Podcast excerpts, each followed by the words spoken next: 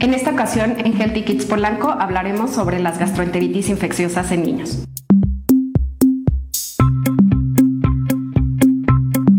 Es importante recordar primero cuál es la definición de diarrea. Diarrea es el aumento en la frecuencia de evacuaciones o disminución en la consistencia de las mismas.